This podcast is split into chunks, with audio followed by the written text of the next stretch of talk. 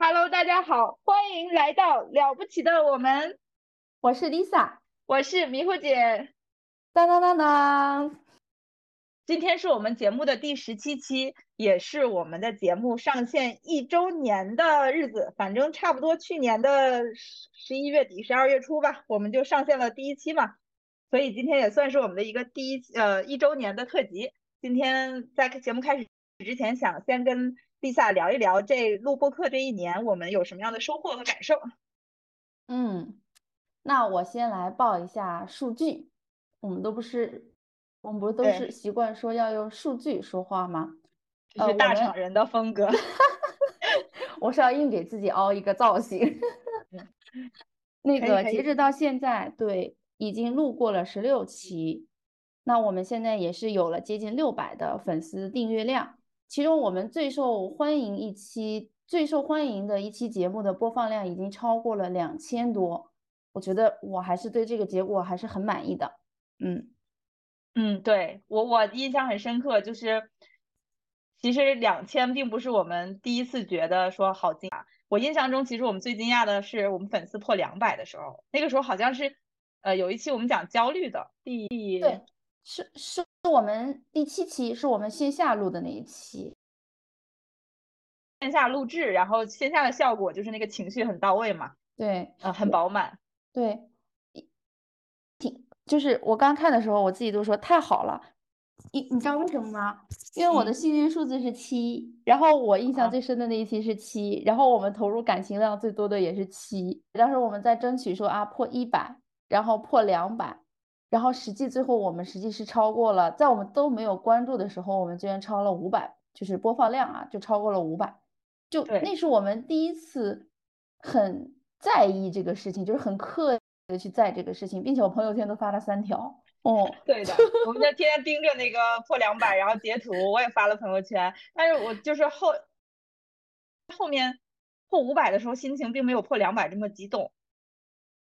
就就可能我的预期是两百，哦，就是那个对我们是一个很有意义的一个数字。其实我们也不知道为什么是定的两百，但是真正后面在关注的时候就觉得超了五百，就跟超过两百其实一样的感觉。嗯嗯，对，五百的时候就没有大肆庆祝，好像我就是截了一个图，单独发给了你，我们两个都没有都默契的没有发朋友圈。是的，是的。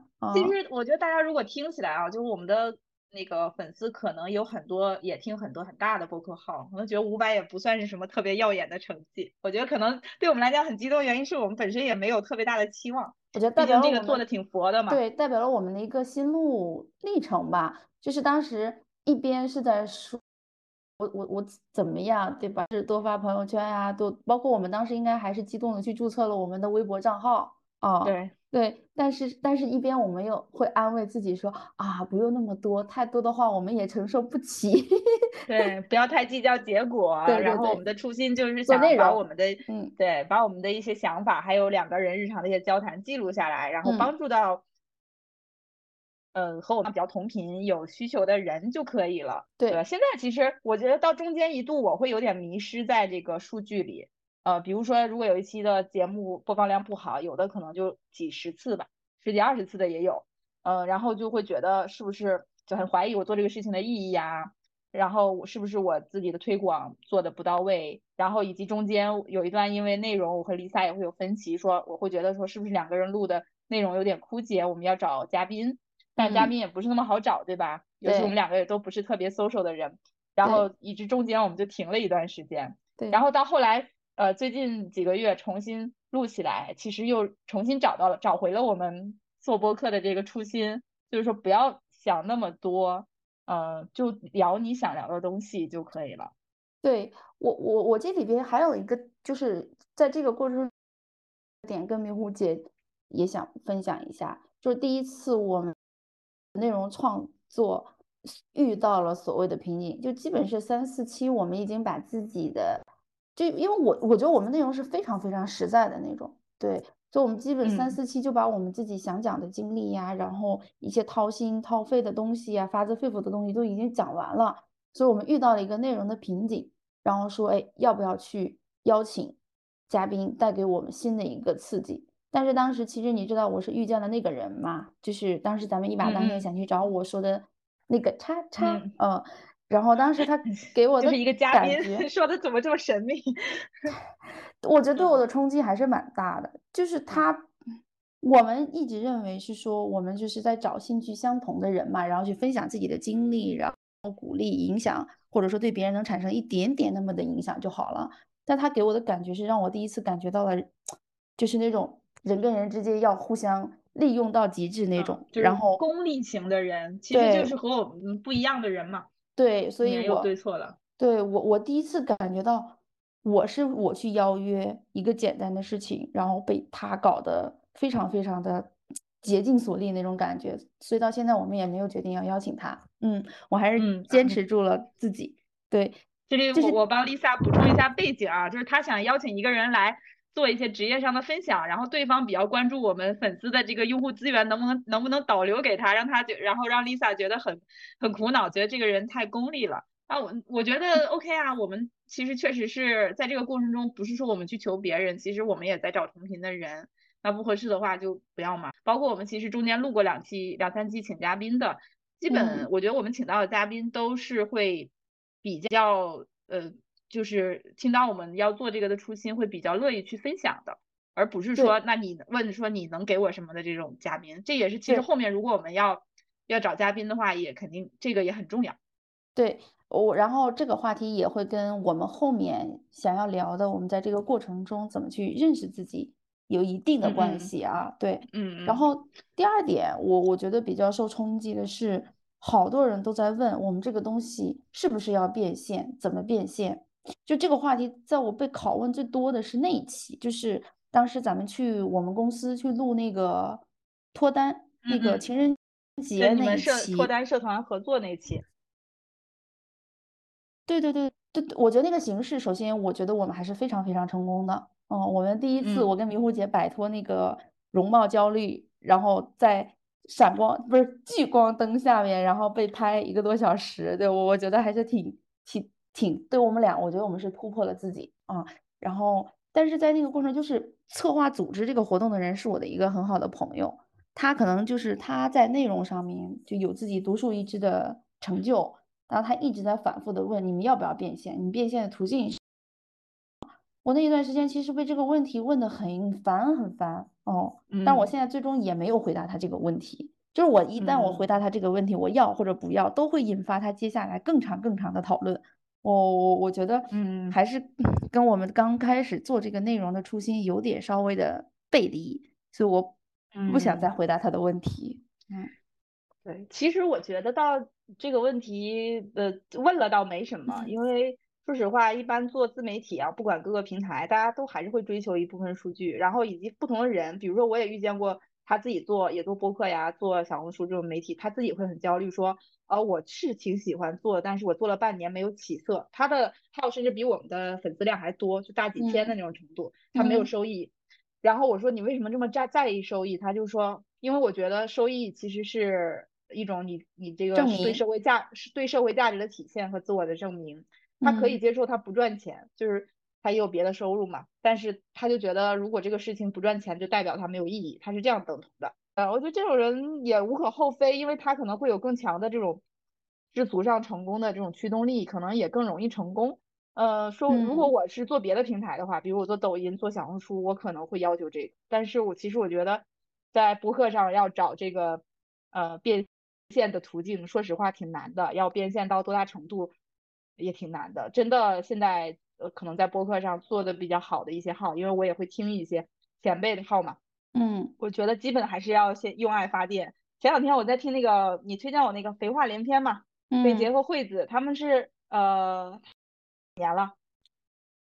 反正一百期，几对哦，他们是。一百嗯期纪，他们那他们是一百期的纪念，就嗯提到他们一百期到现在，可能粉丝有个大几万，嗯。有大几万肯定是有的。肯定有，他那个单期，他那个单期播放量都在上万以上，是，然后几万以上，嗯，他也讲了他的，他用了一期节目讲他们那个什么啊，虽然我我觉得我们倒用不上一期，我们用粉丝也才五百，但他又讲的，其实他一百期到现在他也没有商业化，就我就觉得哦，能用纯用爱发电，每周更新更到更了两两年吧，两三年，嗯。嗯，也真的是很不容易。然后那那人家这么大的号都没有变现，你问我一个五百的粉丝量五百的号。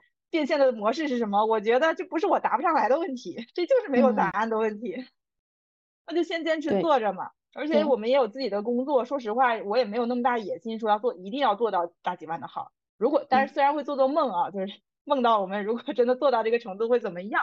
但我觉得这个东西我追求到了，可能到时候还变不了现，可能反而会更让我焦虑。那还不如说以一个我喜欢的那方式去坚持做下去。那如果做到了，我也觉得。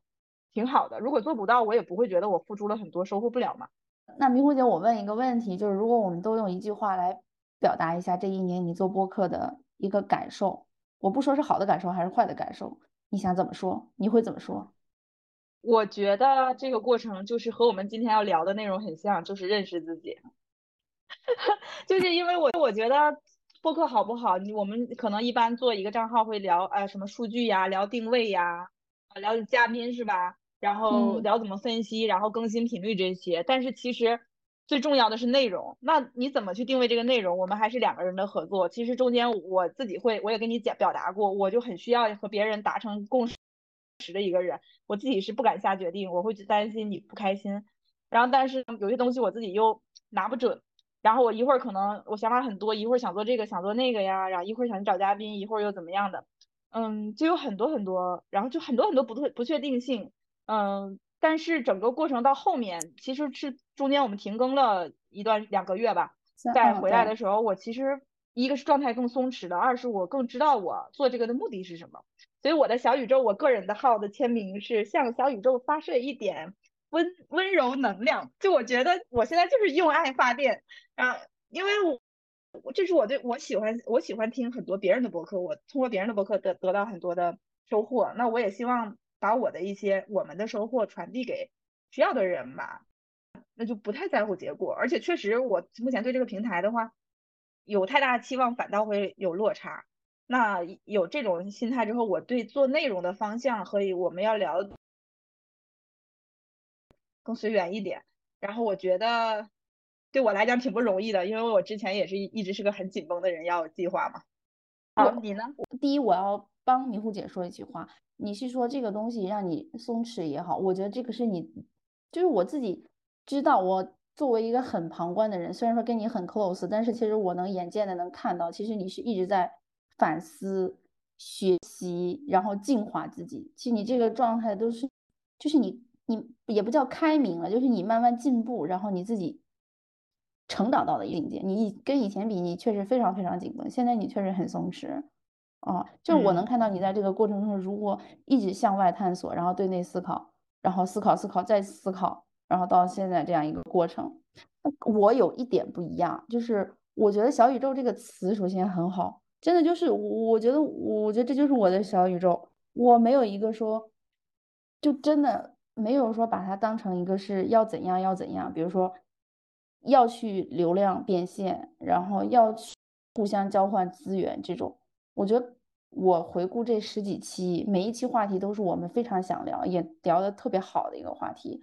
然后这个过程是让我自己对内或者说对外，我觉得我更多是释放。我没有迷糊姐那种那么强的学习能力和思考能力，就我越来越认知自己，越认可自己，我就是这样子的。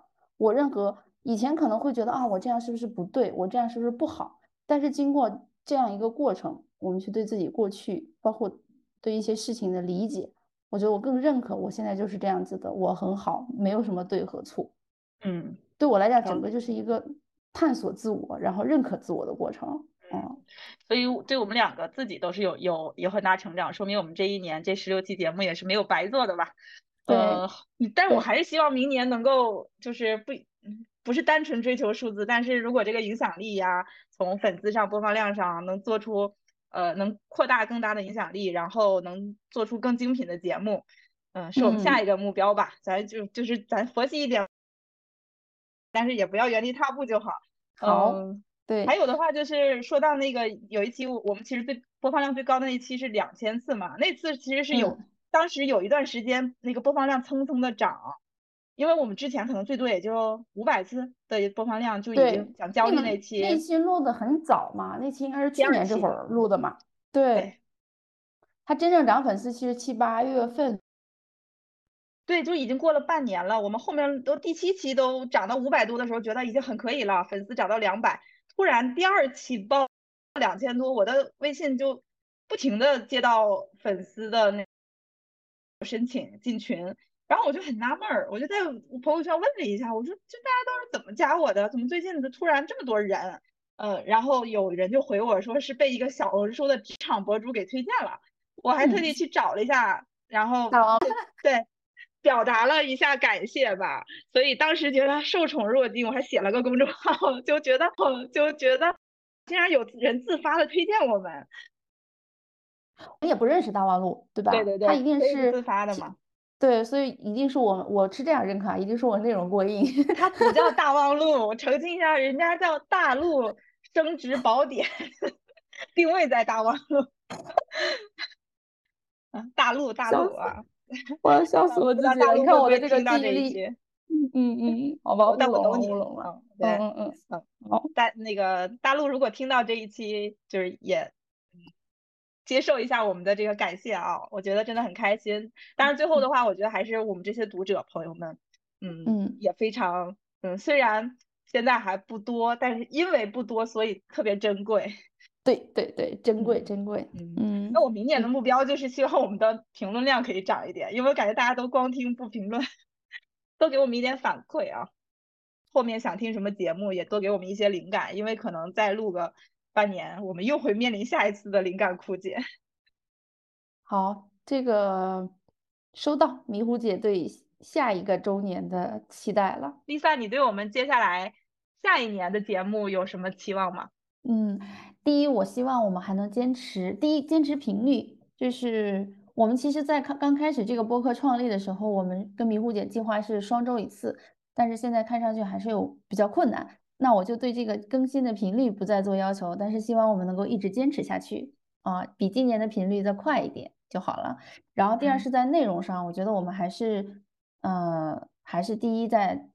呃，就是在内容上应该还是会在偏重于说自我发展，然后会偏向职场一点多一点啊、我们会嗯嗯、呃坚定的 follow 自己的内心，然后比如说像我们在去年中在节目或内容上踩过的一些坑或者追的一些风，我们不要那么随波逐流了，嗯嗯，然嗯，后最后肯定是希望我们的订阅量能够翻倍，翻我觉得。翻倍还 挺容易的。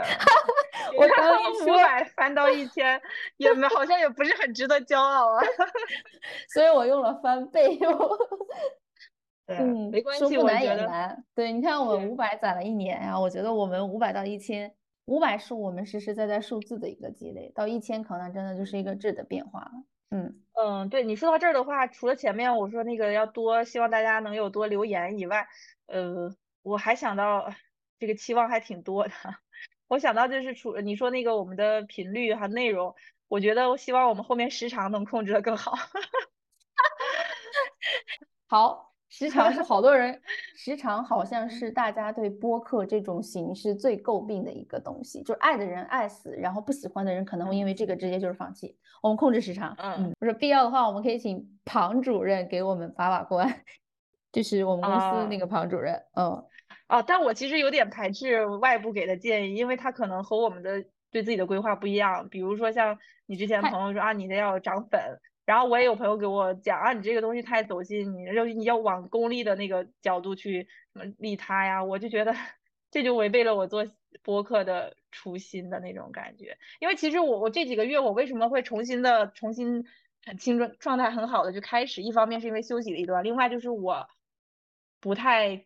就是打破了这些执念，因为说实话，我没太指望在小宇宙上赚到很多钱，或者说这赚钱就很难的一件事儿，那我们就索性不要去太关注这个，那连带着对粉丝量我都不是很关注了，对，包括很我只有这样我才比较有没负担。对，包括之前很早一次我听过，就是对小宇宙这个创作者的一个采访，其实他们也是也是一个偏情怀的东西，所以这个平台可能就是这样的调性，还好还好，我觉得，嗯，希望小宇宙，但是希望小宇宙平这个平台还能一直健康的活下去啊，因为万一商业化做的不好，哪天平台关了，我们这个播客就就又找不着这个什么，可能国内的这个播客内容创作都会往后退一大步，因为说实话，虽然我们也上了苹果播客，但是感觉国内。就是大家其实真正开始培养用户的是播客收听习惯，还是从小宇宙，就是疫情这几年小宇宙开始的。对，如果只剩苹果平台，可能就很大一部分人是不会玩的，不会不会去再去听播客的。我自己用用苹果都比较少。对，行。然后，呃，至于你说的内容和频率和粉丝，我倒不太担心，因为就是我可以接受它不好，我们就用爱发电好了。但是我觉得，相信如果我们的内容上面。做的越来越精，然后比如制作、剪辑各方面都能提高，嗯，那个是结果，这个粉丝和那个是结果，是结果，对的对的，叫什么？但行好事，莫问前程。